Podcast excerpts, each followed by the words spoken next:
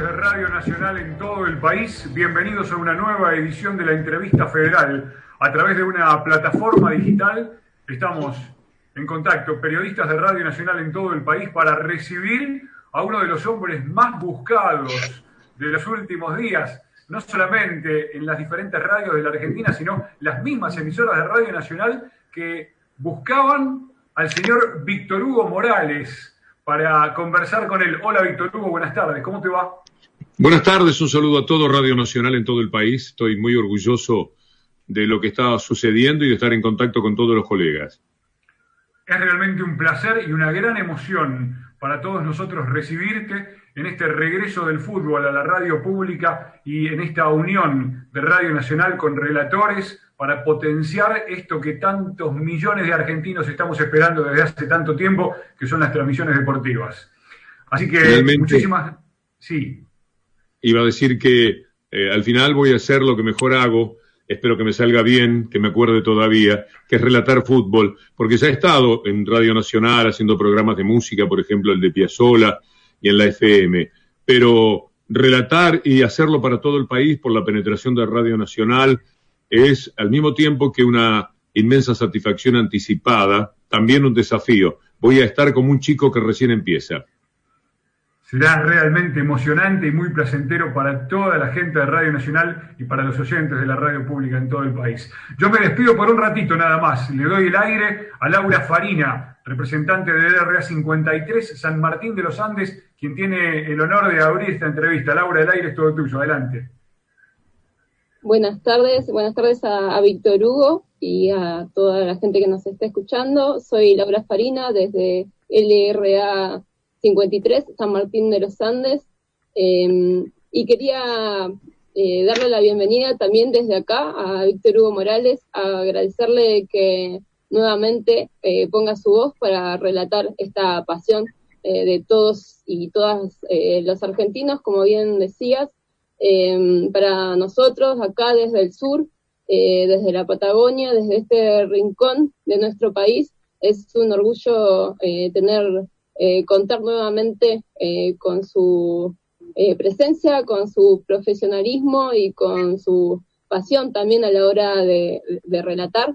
Em, también es muy importante que, que, pueda llegar a cada uno de estos rincones del país este deporte y que tengamos el derecho todos y todas de, poder escucharlo a Víctor Hugo. Y bueno, mi pregunta iba justamente en relación a, este hecho y quería saber em, que, por qué tomó él la decisión eh, de, volver a Radio Nacional, de volver con el fútbol, de poder eh, darle em, su característica tan particular y que nos ha hecho eh, disfrutar tanto a todos y a todas eh, relatando eh, este deporte, relatando Racing en este caso también, desde Paraguay cuando juguemos.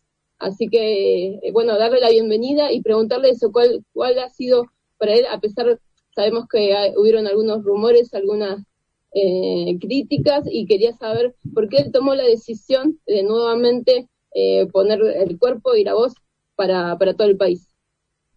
Laura, mucho gusto y un saludo para todos al Martín de los Andes. La decisión en realidad la tomaron mis compañeros de una plataforma que ellos fundaron cuando fuimos despedidos de la emisora donde trabajábamos en el 2016, en enero. Para subsistir ellos inventaron algo que es una bajada al celular, eh, una aplicación que se llama Relatores. Me preguntaron si los acompañaba y por supuesto que sí, porque de alguna manera me sentía responsable del destino que ellos habían corrido junto a mi persona. Entonces eh, empezaron a darme algunos domingos para relatar. A mí me gustó, disfruté, porque prolongaba mi carrera como relator y en consecuencia he estado con ellos todo este tiempo. Hemos andado por diversas radios de la capital, por la Radio de las Madres, por la 750, por Radio Rebelde, por Radio Provincia de Buenos Aires, y en determinado momento Alejandro Apo, que era contratado por la gente de Radio Nacional para hacer un programa que es una maravilla, que se llama Todo con Afecto, charlando con el señor Paul de Sica, le dijo, ¿y por qué no traen relatores? Él estaba dentro de relatores, o sea que era una idea que sabía perfectamente también era muy buena para nosotros. Se hizo un acuerdo y yo voy a relatar acompañando a esos compañeros de toda la vida. Muy bien, Víctor Hugo, te propongo viajar a la provincia de Entre Ríos. Así está Juan, te escuchamos. Hola, Víctor Hugo. El gusto de saludarlo, el gusto de saludar a todos los compañeros de diferentes puntos del país. Eh, Juan Pralón, de LT11, de Concepción del Uruguay, provincia de Entre Ríos.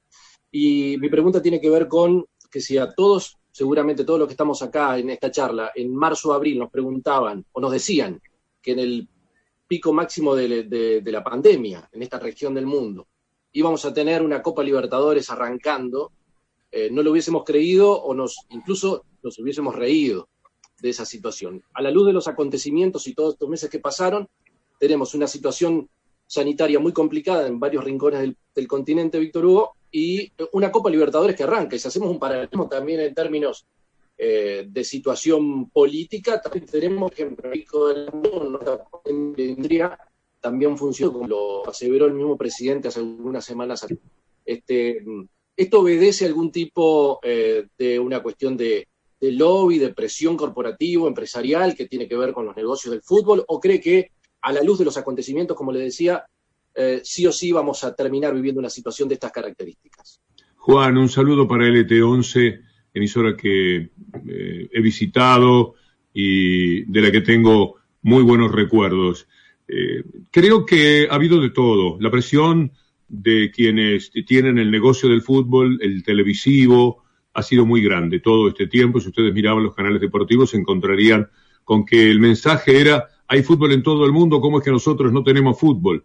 La muchachada del deporte, de esos canales que han tenido históricamente la televisación del fútbol, hacían fuerza. Eso por un lado. Indudablemente hay un gran, enorme negocio detrás y ese negocio estaba parado. También es verdad que están jugando en todo el mundo y que se puede hacer el intento si es que los que saben cuidar de estas cosas han tomado las precauciones necesarias. Hemos tenido hasta último momento un lío por el partido de Boca en Paraguay, pero al final se ha solucionado con las propias autoridades de ese país, por lo que eh, estar en contra de esto sería aquello de ser más papista que el Papa. Está el fútbol, eh, han empujado indudablemente varios intereses, pero también la realidad es que el fútbol puede traer un alivio para todo lo que implica este tiempo de encierros. Un fin de semana con un partido tras otro, cuando vuelva el fútbol local, puede ser un mecanismo de defensa en un país donde el fútbol apasiona. Y mientras tanto, ir sirviéndonos la Copa Libertadores de América, si esto no afecta los aspectos de salud, y para eso confío en los especialistas que lo han permitido, enhorabuena. Y ahí estaremos eh, relatando en Radio Nacional. Gracias, Víctor Hugo. A vos. Víctor Hugo, buenas tardes. Soy Carlos Mateu de Nacional Santa Rosa La Pampa. Alguna vez hemos podido conversar y retrospectivamente se lo agradezco mucho. Eh, lo saco un poquito del fútbol, si me permite. Me interesa eh, hablar con usted un poco sobre esto que se dirime hoy en la Argentina, que son las cuestiones básicamente económicas. Eh, se habla mucho de este encarecimiento del dólar, ahorro, hay una protesta, entre comillas varias, un poco generalizada de un grupo minúsculo del país que no alcanza el millón, con esa pretendida opción de eh, hacerse de dólares para ahorrar. El gobierno intenta una batería de medidas para poder ahorrar en nuestros pesos y se lo digo esto desde esta provincia de La Pampa, que es, yo diría, señera o pionera en un grupo de asociativismo llamado cooperativas. Usted conoce las cooperativas de Santa Rosa, la CPE, ha venido algunas veces aquí. Es un ejemplo de servicio, de fidelidad y es un eh, ejemplo también de cómo la economía de un país como el nuestro, que basa su recaudación en casi el 70-80% en el mercado interno, podría hacerse así. Mi pregunta puntual es, ¿por qué no se puede? Y si algún día podremos, ¿cómo lo mira usted este, esta cuestión? Es que hay mucho poder enfrente. El poder político es pequeño frente al poder real. Dejaron un país devastado con eh, 100 mil millones de deuda, de deuda nueva, todo lo que ahora hay que arreglar con el Fondo Monetario Internacional. De esos 100 mil millones se llevaron 86 mil millones fugados dejaron al país sin dólar. Y aquellos que tienen que proveer de dólares vendiendo sus exportaciones, las cerealeras, se niegan a hacerlo porque están justamente pugnando, empujando a que una mejor cotización del dólar les permita mayores ganancias. ¿Qué se puede hacer frente a eso? Es muy difícil. Entonces hay que buscar instrumentos, mecanismos que permitan no agotar las reservas del Banco Central. No nos olvidemos que lo que llamamos cepo de 200 dólares lo instaló el gobierno anterior, Mauricio Macri, el 28 de octubre del año pasado. Por eso tenemos 200 dólares de margen. El neoliberalismo tampoco pudo más. Sus desaciertos lo llevaron a tomar aquella medida porque se iban a quedar sin dólares. Ahora empieza a suceder lo mismo. Con la pandemia aumentó ese millón de personas que normalmente compran dólares. Ese número creció creo que hasta 4 millones, algo así como el 9% de la población. Esa avidez por el dólar, por protegerse, ese dinero que ha sobrado porque no se están consumiendo en otros aspectos, ese dinero con el que eh, no, no, hay gastos en la actualidad por el, tipo de vida que estamos haciendo durante la pandemia, lo han volcado al dólar. Y esto ha sido fatal. Dejar al dólar, eh, dejar al Banco Central sin dólares sería un horror. Económicamente haría al país inviable.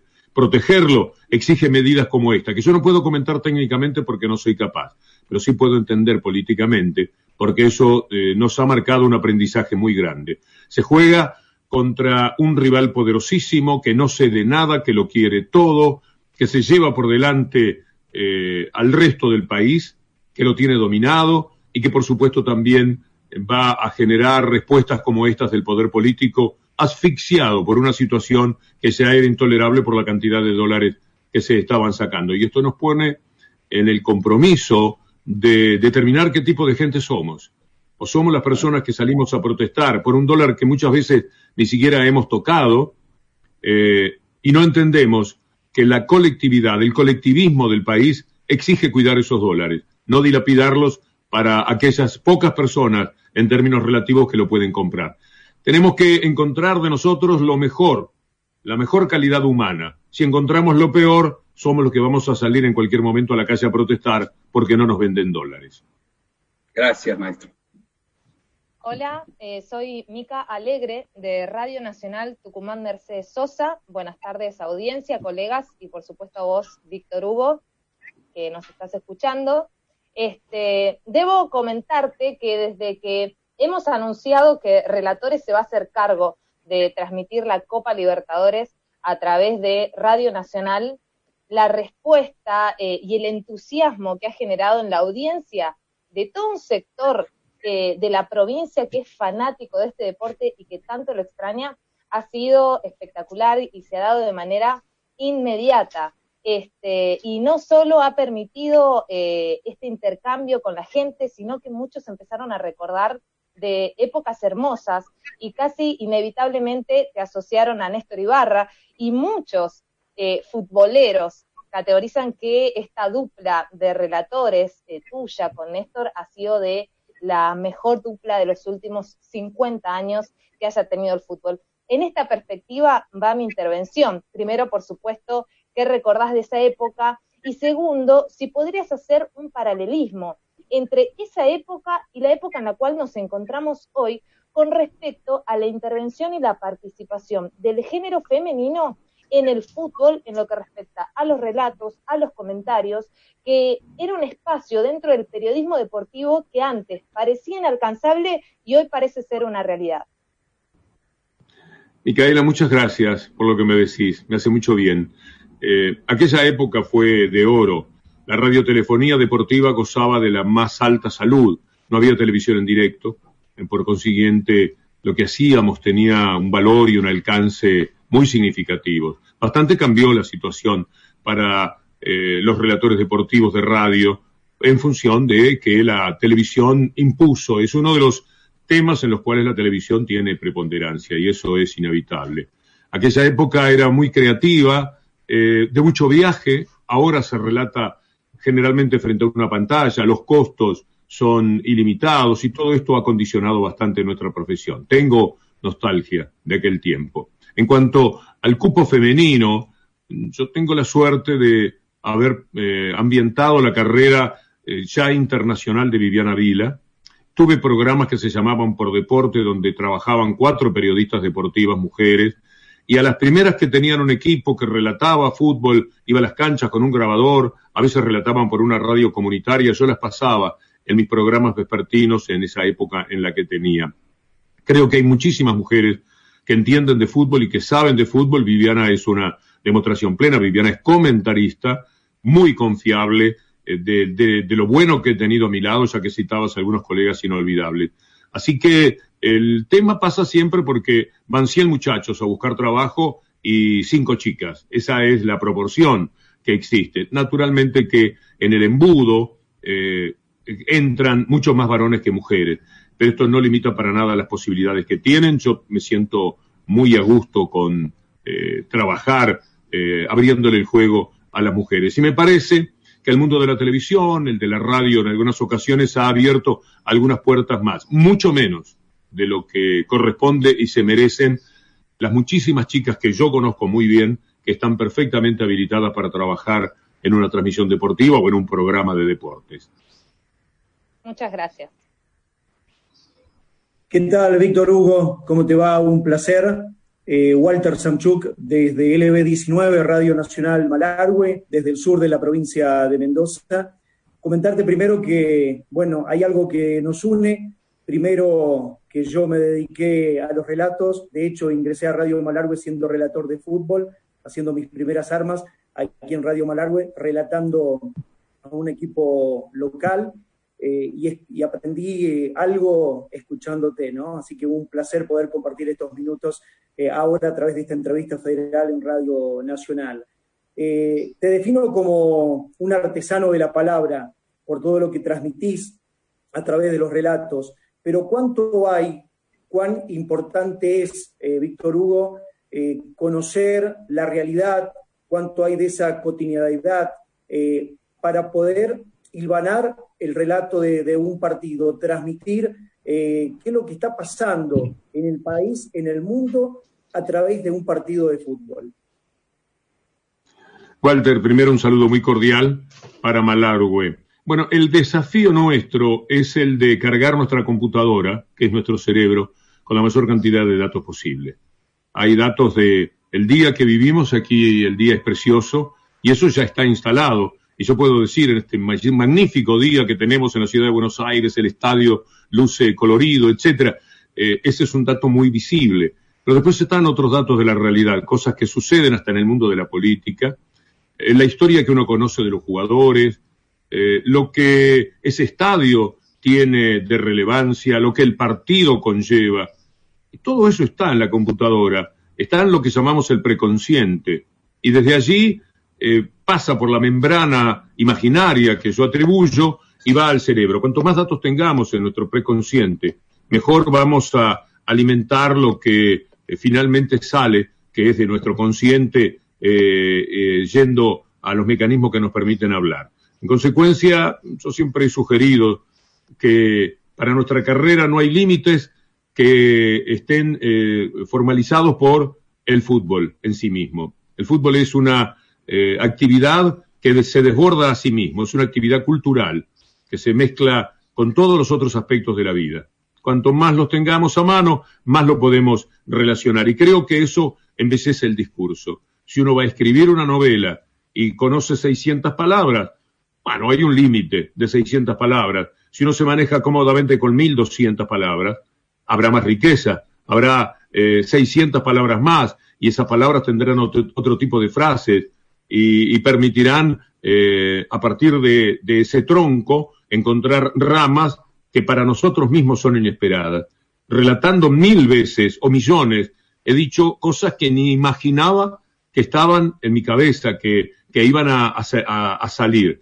Pero en cambio siempre he tenido confianza de que difícilmente me quedes en una idea o sin una palabra porque mi preocupación profesional siempre ha sido la de el mayor crecimiento posible y ese crecimiento te lo da justamente todo lo que uno conozca por afuera del fútbol para relacionarlo. Vuelve Víctor Hugo y vuelve el Tatá.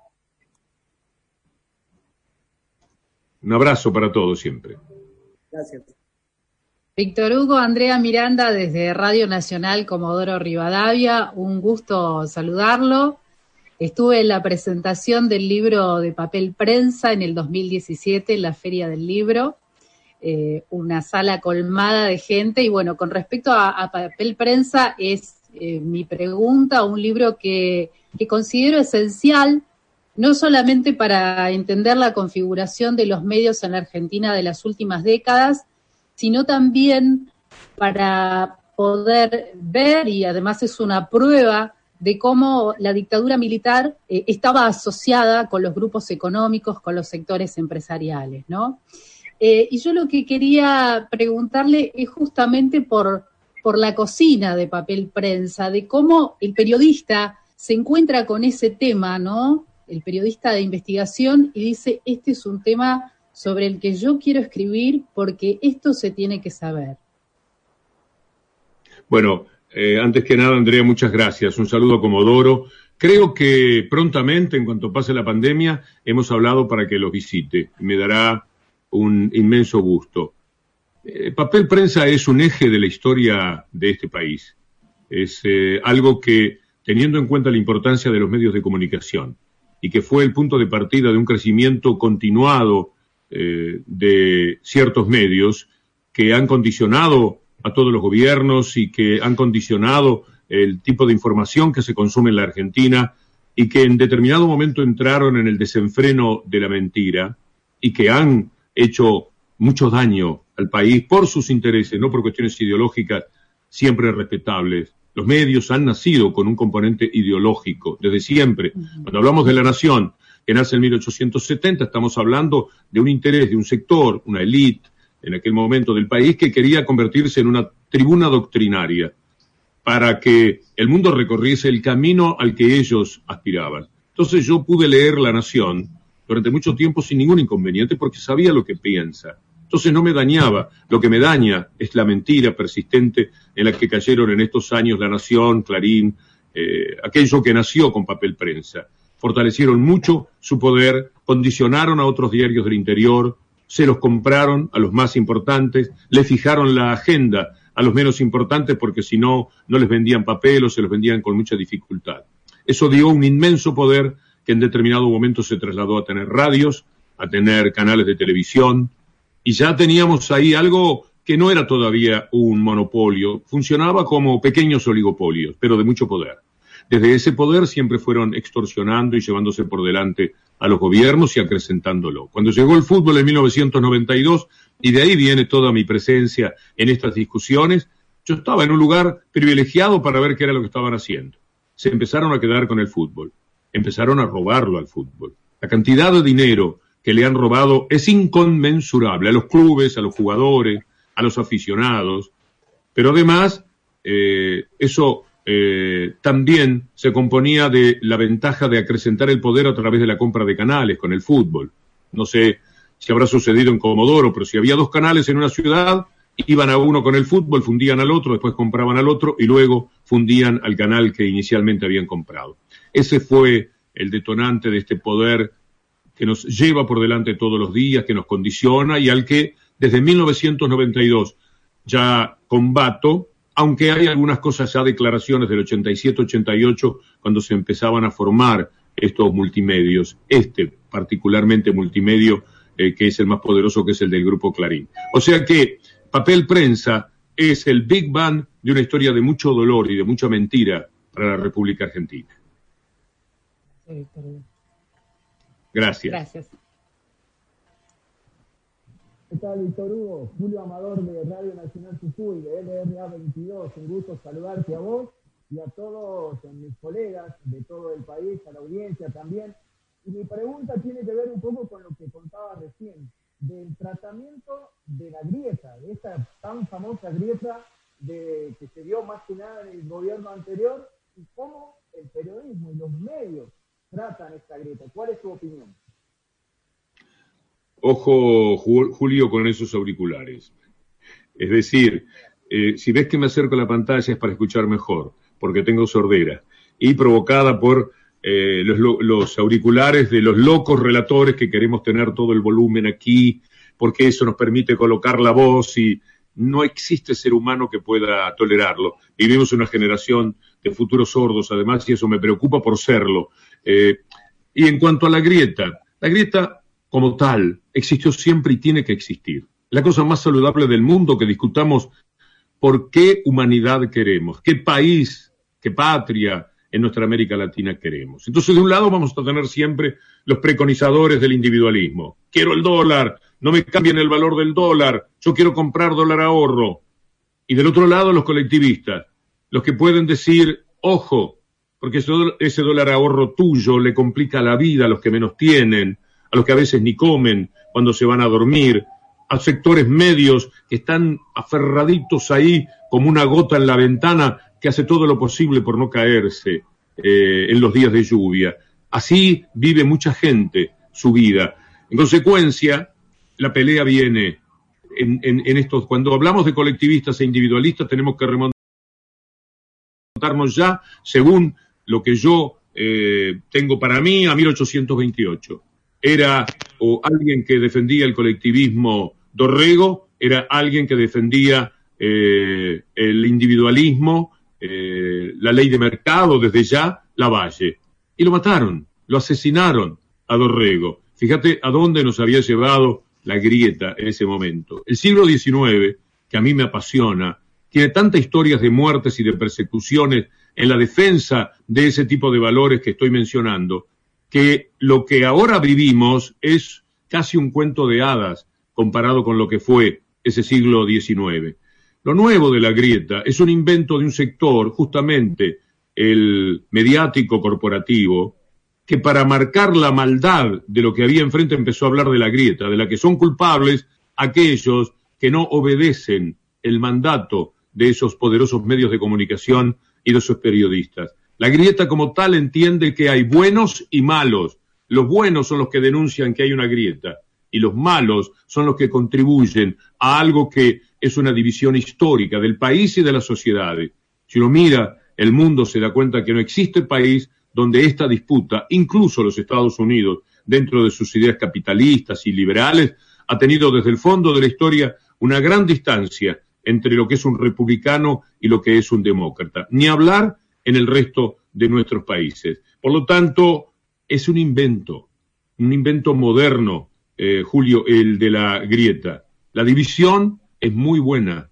Los que queremos un mundo de determinada manera y los otros también tienen el derecho y la obligación de pelear para que las cosas se parezcan a sus sueños.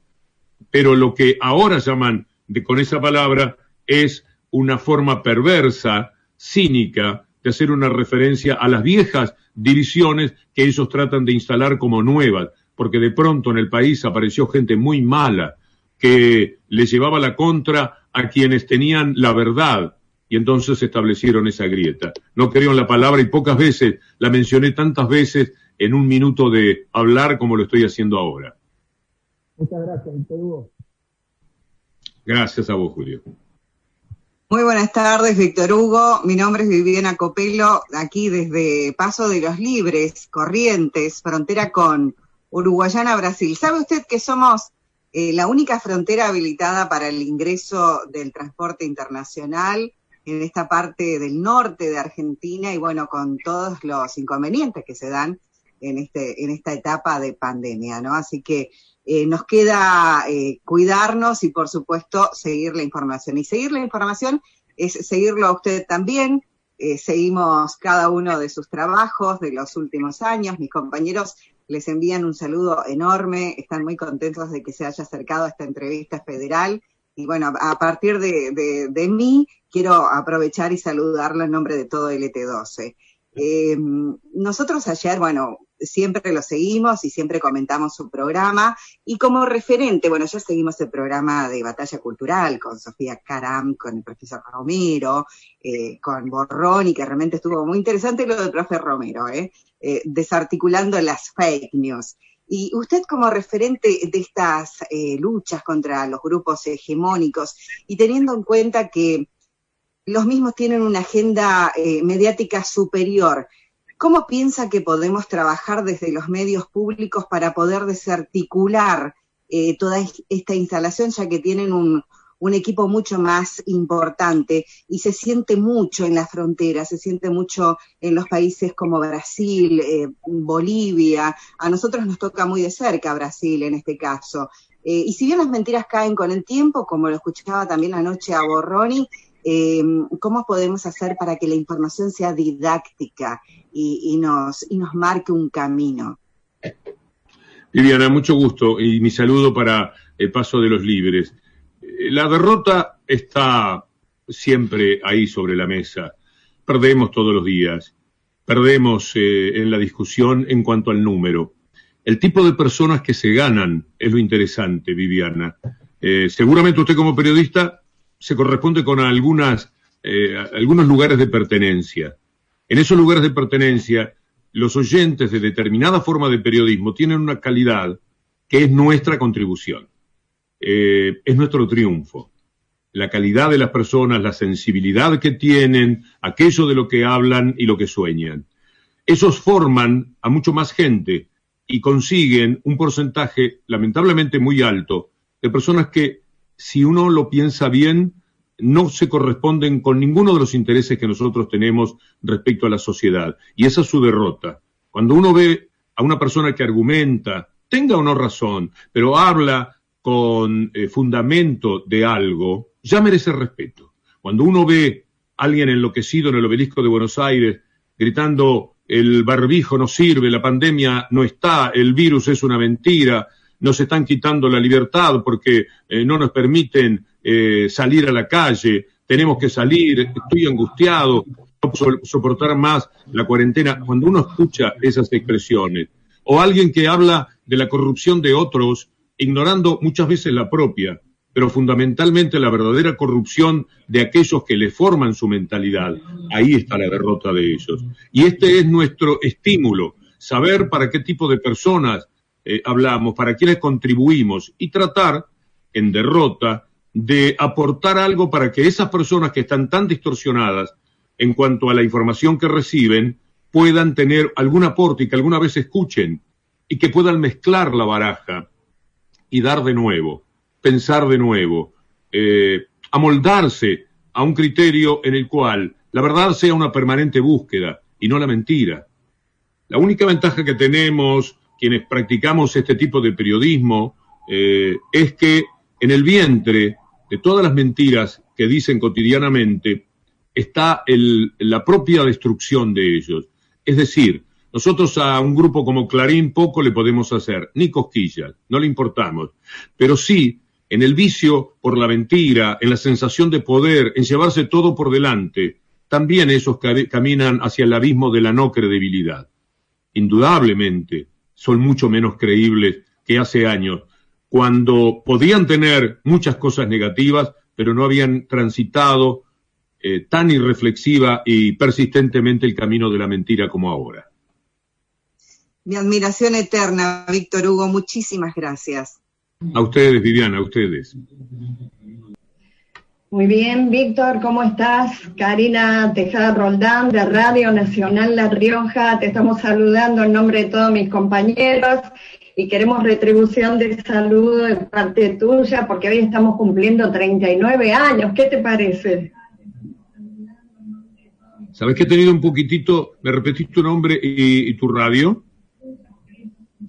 Sí, mi nombre es Karina Tejada Roldán, mi radio es LRA 28 Radio Nacional La Rioja. Saludo muy, muy cordial para toda la gente de La Rioja, por cierto, qué bueno esto de Radio Nacional, que no pueda saltar de paso de los libres a Comodoro Rivadavia, ir a La Rioja, y qué lindo saber que algunas personas estarán escuchando en, por primera vez podré decir verdaderamente en todo el país porque eso es lo que permite Radio Nacional. ¿Cuál es tu pregunta? Bueno, mi pregunta es, en realidad estaba recordando, este, seguramente vos también vas a recordar perfectamente el espejo que hacías con Silvina Chediek y también con César, ¿te acordás?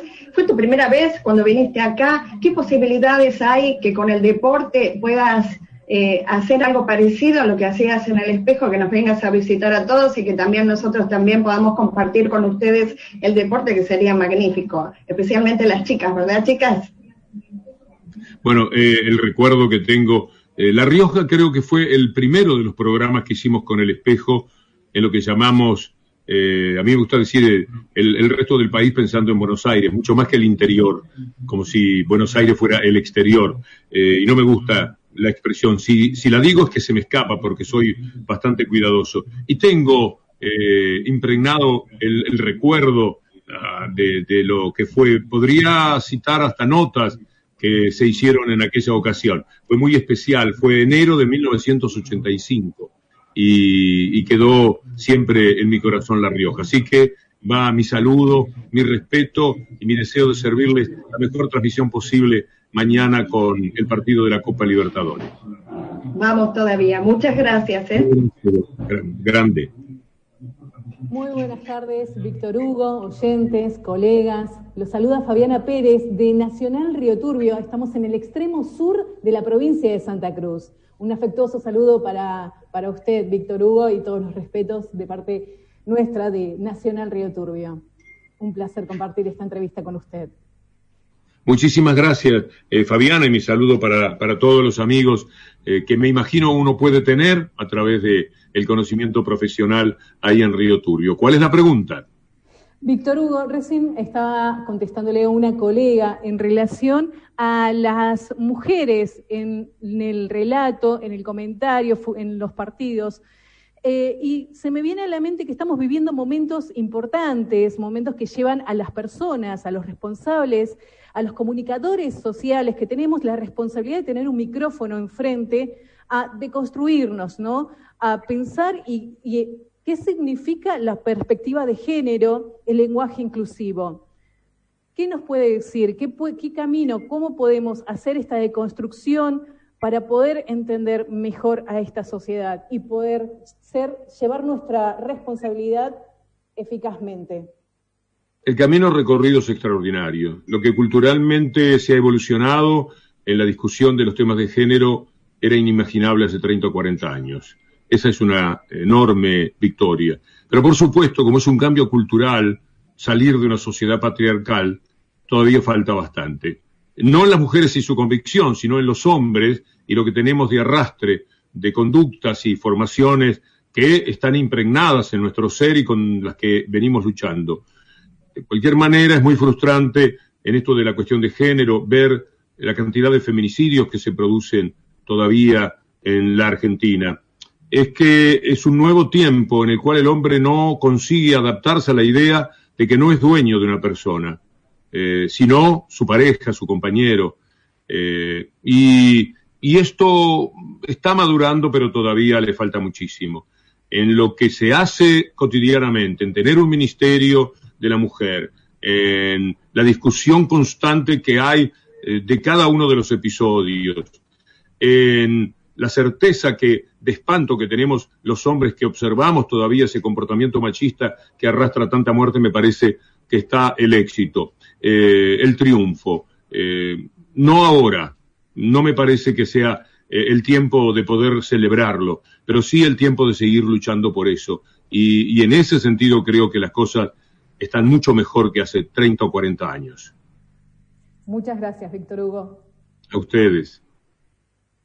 ¿Qué tal, Víctor Hugo? Un gusto grande. Soy Carlos El Chavo Ortiz de Radio Nacional Esquel. Eh, muy contento de que el grupo Relatores, de esta cooperativa Relatores, con más de 20 personas, todas ellas muy profesionales, se incorporen a, a Pasión Nacional de Radio Nacional, donde tenemos grandes amigos como Nicolás Álvarez o Santiago Lucía. Eh, mi pregunta es, sabiendo que ustedes transmiten también en distintas plataformas, eh, quería consultarles si tienen como objetivo transmitir, además de la Copa Libertadores, que mañana arranca con tres partidos, o el fútbol de primera división, si tienen eh, la idea de transmitir fútbol en el interior, por ejemplo, el Nacional B, teniendo en cuenta que acá en la provincia de Chubut tenemos a un gran equipo como es Guillermo Brón de Puerto Madryn. Sí, eh, no, es fácil que la cantidad inmensa de partidos que se dan en distintas divisionales eh, pueda, pueda tener eh, la atención que va a tener el fútbol de primera división. Pero la plataforma ha relatado muchísimo del fútbol del ascenso. Y el fútbol del ascenso es el que nos puede llevar en algún momento a Esquel, y, ojalá que haya una transmisión. Sería muy bueno para Radio Nacional. También están los tiempos, las posibilidades de las emisoras que tienen su programación, etcétera. El fútbol avanza sobre todo, se lleva mucho por delante la programación de las radios y ahí tenemos siempre una vieja pugna entre los que hacemos el deporte y las personas que tienen que controlar la programación. Me ha sucedido en radios muy profesionales. También está el respeto que merecen quienes hacen un programa un día, el viernes a las 7 de la tarde, y se prepara toda la semana porque es su día, y le anuncian que no, que no va a salir su programa porque hay una transmisión de fútbol. Creo que ustedes entienden perfectamente de qué estoy hablando. Por lo tanto, el, el propósito de relatar, relatamos fútbol internacional, la Liga, la Champions League, eh, yo no lo hago porque no conozco ningún jugador y como se relata frente a una pantalla y los números son pequeños, eso me limita un poco. A mí me encanta la, dentro de lo posible, la precisión. Es dar mucha ventaja, no estar en la cancha, no ver el cuerpo entero de los jugadores. Eh, y, por eso eh, la Champions League, por ejemplo, no la sigo para nada. no, no he relatado. Creo que una vez transmití un partido del Barcelona en la plataforma Relatores. pero la B, lo que sea importante, la final, las semifinales, todo lo que, lo que quepa dentro de la posibilidad de la programación general de Radio Nacional eh, va a estar. Y me pregunto si, no siendo la Radio Nacional cabecera en la capital, eh, la transmisión de la plataforma puede ir a emisoras que cuando transmitimos un partido lo quieran tomar, independientemente de si lo toma toda la cadena de Radio Nacional o no. Eso sería muy bueno. Éxito para mañana, eh, gracias. Gracias, muchas gracias. Muy buenas tardes, querido Víctor Hugo. Soy Emanuel Rodríguez de LRA7, Radio Nacional Córdoba. El gusto de saludarte. Es un placer para mí. Aguante Córdoba. Tengo ahí amigos que seguramente en este momento están viendo si es que sabían que íbamos a hacer esta transmisión. Así que eh, va mi saludo, por ejemplo, para la Universidad de Río Cuarto, donde dejé muchos y muchos amigos recientemente cuando estuve, va, hace ya como un año, me parece, para dar una charla. Un abrazo para todos. Bien, eh, también en tu nombre saludo y felicito a la cooperativa Relatores por su trabajo. Te vuelvo al terreno de, de, la política. ¿Ves en el horizonte cercano una discusión política promovida por el Estado en torno del rol de los medios de comunicación similar a la que se dio en su momento cuando se discutió primero la ley de medios y luego su constitucionalidad? ¿Crees que el Estado debe volver a poner esa discusión en el foco o es una discusión por ahí no apta para momentos de pandemia? Para poder plantear eso hay que crecer mucho políticamente. El gobierno podrá alzarse sobre esos ideales de todos nosotros, los periodistas, y sobre la recomposición de medios democráticos en la Argentina cuando tenga poder político. Este no es un buen momento y me pregunto cuándo lo será, dada la virulencia la potencia, la fuerza eh, y la hipocresía con la que se manejan los sectores dominantes, los sectores corporativos, los corporativos mediáticos, etcétera. Lanzarse ahora a esto eh, implicaría un, un, nivel de enfrentamiento intolerable que ellos lo trasladan a otro lado. Fíjate, Manuel, que planteado el DNU, que es nada más que decirles, muchachos, van a ganar un poco menos este año. Eh, vamos a dejar que las tarifas, la gente que no puede con su vida, no tenga que pagar más de lo que está pagando ahora. Hagámoslo hasta fin de año y después conversamos. Tenemos que regular porque es una actividad cada día más esencial para los seres humanos. Entonces, eh, no pueden estar desatados eh, como si fuera un bosque en el que los animales salvajes se comen lo que encuentran en el camino. Pero vos fíjate lo que sucedió sea, partió el DNU eh, que, eh, que tomó esa decisión y de inmediato la reacción, casi sin hablar muchas veces del DNU, fue una acción tan perniciosa para el gobierno nacional que no hay cuerpo que aguante. Por supuesto que quiero una ley de medios. Preferiría que no se llame ley de medios, porque ya llevamos una derrota en nuestro haber. Algo hay que hacer, desde ya, Emanuel. Lo vas a ver vos, que sos mucho más joven. Yo no, yo ya eh, sigo peleando por inercia, pero sé que no va a ser posible que yo vea un mundo mediático comprometido con la democracia, en el que uno solo no fije la agenda y se lleve por delante todo lo demás. Eso es insoportable en términos de democracia. Y hay que luchar contra eso y me parece que no es el tiempo, no todavía, de intentar un cambio tan profundo como intentó la ley de medios, que fue la mejor ley que yo conocí. Y fíjate vos, Emanuel, no se pudo poner en práctica por la brutalidad del poder con el que había que enfrentarse. Muchísimas gracias, Víctor Hugo. Te mando un abrazo. A vos, Emanuel. Hola, Víctor Hugo, muy buenas tardes. Mi nombre es Facundo Paredes de LRA5 de Rosario. Un gusto compartir la charla con usted y con todo el resto de, los y las colegas de todas las emisoras de Radio Nacional. Hoy es un nuevo aniversario de la Noche de los Lápices. En el fútbol hemos visto en los últimos tiempos, por suerte, que hubo un compromiso bastante grande en respecto a materia de derechos humanos, tanto a las tribunas con banderas que en algún momento se preguntaron por Santiago Maldonado, adentro de la cancha. Eh, el Patón Guzmán es uno de los ejemplos, también preguntando por Maldonado, a favor de causas como la de las madres, abuelas de Plaza de Mayo. Aquí en Rosario, los clubes Newells y Central participan como institución en las, en las marchas de los 24 de marzo. Quería saber eh, cómo ha visto este cambio usted, que hace mucho tiempo que viene con el tema del fútbol, que antes por ahí no había tantas expresiones al respecto, pero que en los últimos tiempos saludablemente la, podemos ver, insisto, tanto a las tribunas como adentro del propio campo de juego con los futbolistas, con los protagonistas. Emanuel, eh, me dijiste tu nombre, Facundo. Facundo, eh, Facundo. Sí, un saludo para, para todo Rosario, por cierto. Eh, a mí me parece que el tema de los derechos humanos, como otros sueños que tenemos, viven en pugna contra ese poder, que no quiere, nunca quiso la mención del tema de los derechos humanos que el fútbol, que es tan masivo, tan instantáneo, y que tiene que ver con lo irracional también, pueda colocar en ese lugar escondido que tenemos en nuestra mente valores de ese tipo y que puedan aflorar después en cualquier momento, en cualquier charla, eh, en cualquier momento en que se dé eh, la posibilidad de discutir, me parece muy valioso. Y en efecto, yo he advertido como vos que hay eh, circunstancias en las cuales ese tema penetra en el fútbol.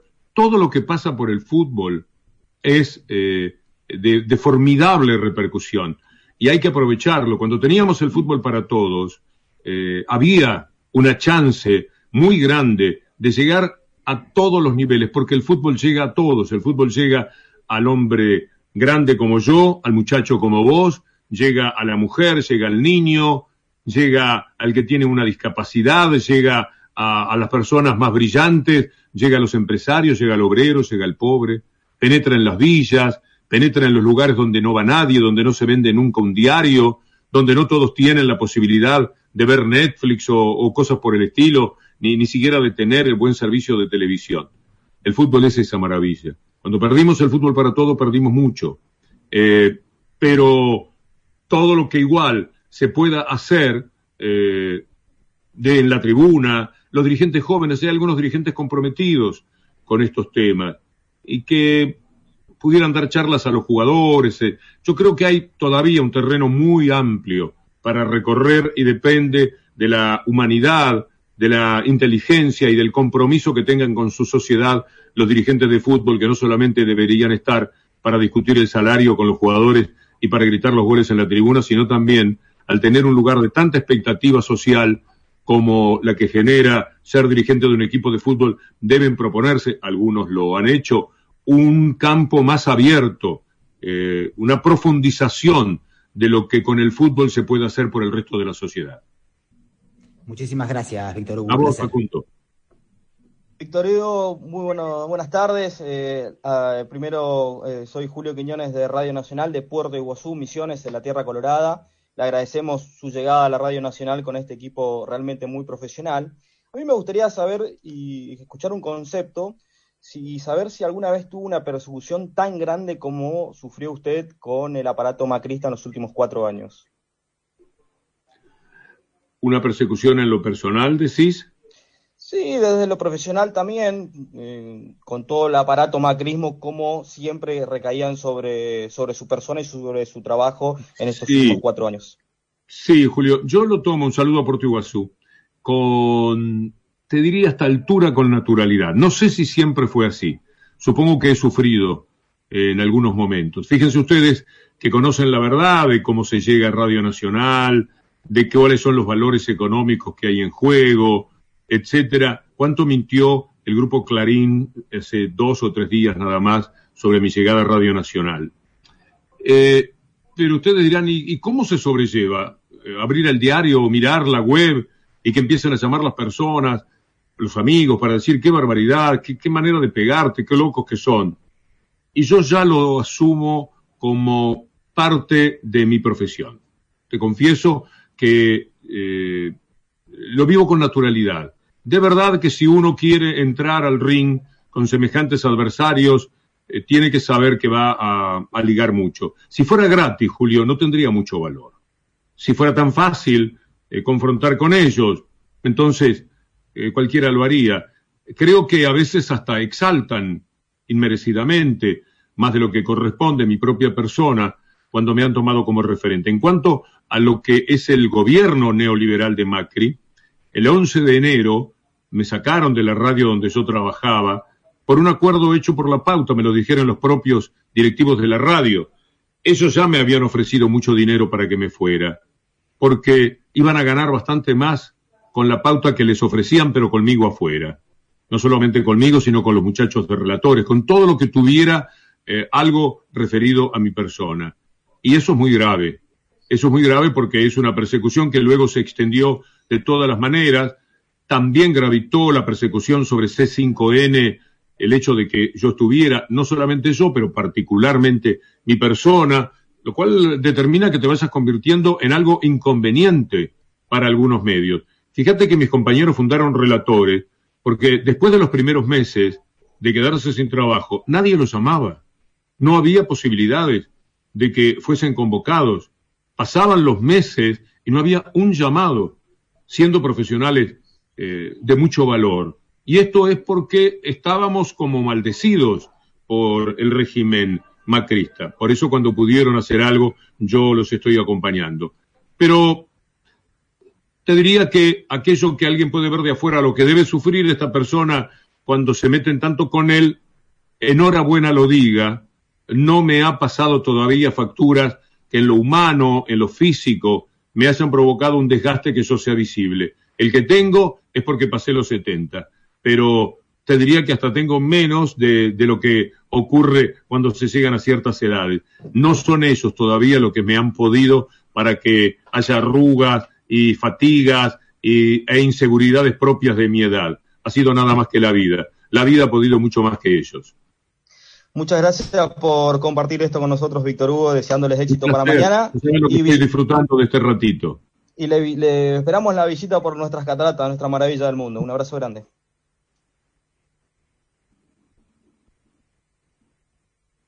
Bueno, Radio Nacional.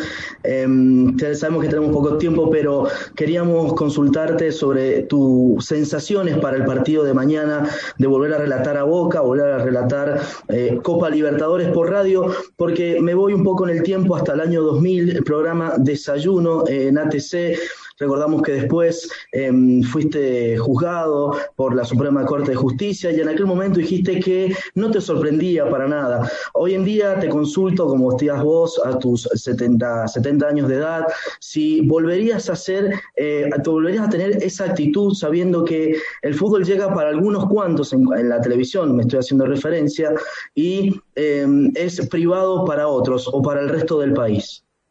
Gracias. Eh, te pido un dato más, Rolando, de la pregunta, porque alguna cosa se me escapó. Hacer referencia a aquel partido del 2000 eh, de Boca Real Madrid. Continental Boca Real Madrid. Bueno, vos fíjate que tiempo después, aquello que era entender que hay partidos de fútbol que son de interés general, no solamente de los hinchas de un equipo, funcionó y años más tarde se consiguió Primero, que la selección fuera transmitida eh, por televisión abierta. Esto fue un logro. Pero después que también partidos que no eran de la selección, pero que hacían al interés general, fueran transmitidos. Eso fue un logro. Quiero decir que cuando yo participé de aquello, eh, teníamos razón. Era un hecho muy fuerte ese Boca Real Madrid. Millones de personas se quedaban afuera. Ellos lo tenían, como siempre, encriptado en sus intereses económicos. Quedaban millones de hinchas de boca y millones de hinchas de fútbol afuera. Ese día, en la televisión pública, eh, nosotros normalmente teníamos un punto y medio, dos puntos de rating. Ese día saltamos a 12, 13, 14 puntos. El pico creo que fue de 14, ponele que fuere 12. Quiere decir que hay 10 puntos, un millón de personas de las que se contabilizan, porque el resto del país no es tenido en cuenta, eh, que estaban ávidas de ver el partido y que eh, lo podían ver por una ventanita que de vez en cuando se abría para ese partido. Iban los cortes comerciales, otro tipo de notas, y por ahí aparecía sobre mi hombro algo del partido. La desesperación de la gente te marca por ver ese partido. El egoísmo de los que lo tenían encriptado y no lo soltaban para, para todo el mundo. Pero además, ¿cuál era el problema económico para ellos? Ninguno, porque esas personas no tenían posibilidades de, de comprar ese partido, por eso no estaban, porque de haber podido lo hubieran hecho. Quiere decir que había algo muy poderoso, muy fuerte por lo que venían peleando. Eso fue en noviembre del 2000.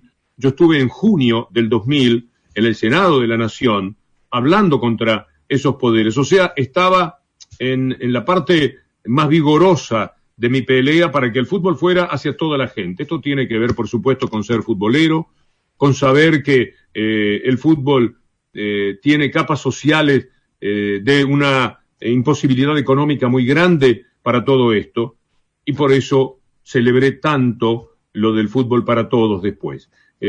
Teníamos razón, me parece que todavía tiene razón el que quiere algo para todos con los impuestos, sino el egoísta, el individualista que dice yo pago por lo mío. Ese dinero es menos todavía de lo que le tomaban para el fútbol para todos. Pero hay gente que prefiere pagar para verlo él y no contribuir para que lo vean todos. El mundo es muy distinto desde una mentalidad y de otra y con eso tenemos que luchar y enfrentarnos permanentemente. Gracias. Un abrazo. Víctor Hugo Morales, en esta entrevista federal. Gracias. Hemos transitado 15 preguntas con representantes de Radio Nacional a lo largo y lo ancho de todo el país y hemos compartido una hora extraordinaria. Nosotros te queremos agradecer por este espacio con la radio pública, con esta entrevista federal, por ese barrilete cósmico, por esos relatos, por esa coherencia, por ese periodismo y por ese legado que es este, tu trabajo y tu figura y tu palabra permanente. Muchas gracias, Víctor Hugo Morales. Martín, no puedo menos que ser yo el que manifieste una gratitud muy grande. Es la primera vez que participo de algo así. Me entusiasmó eh, y estoy a disposición cuando gusten. Aparecerá alguna vez un tema eh, que nos convoque para hablar estrictamente de fútbol, que es el recreo que le quiero dar a mi vida toda vez que relato o participo de encuentros como este, más allá de que yo entiendo que es inevitable que algunos temas que están sobre la mesa, sobre el tapete, de los temas trascendentes de la vida del país puedan ser planteados, dado que yo también tengo programas de interés general. Pero cuando quieran charlar sobre todo de fútbol, aquí me tienen, ¿eh? en este mismo sistema de tomar contacto con todos los colegas, a los que agradezco la deferencia, el tiempo, la calidad y las preguntas. Un abrazo para todo Radio Nacional. El abrazo entonces para Víctor Hugo Morales y el agradecimiento por haber participado de esta entrevista federal. Ya lo estamos despidiendo. Le agradecemos a LRA6, Radio Nacional Mendoza, haber sido cabecera de esta transmisión que salió en vivo y en directo para toda la República Argentina y a través del Facebook Live para el mundo entero. Muchísimas gracias, colegas, a lo largo y lo ancho del país. Yo me despido. La entrevista federal tiene este cierre y le damos le devolvemos, mejor dicho, la transmisión a cada una de las 49 emisoras que han participado en este espacio. Muchísimas gracias y hasta la próxima.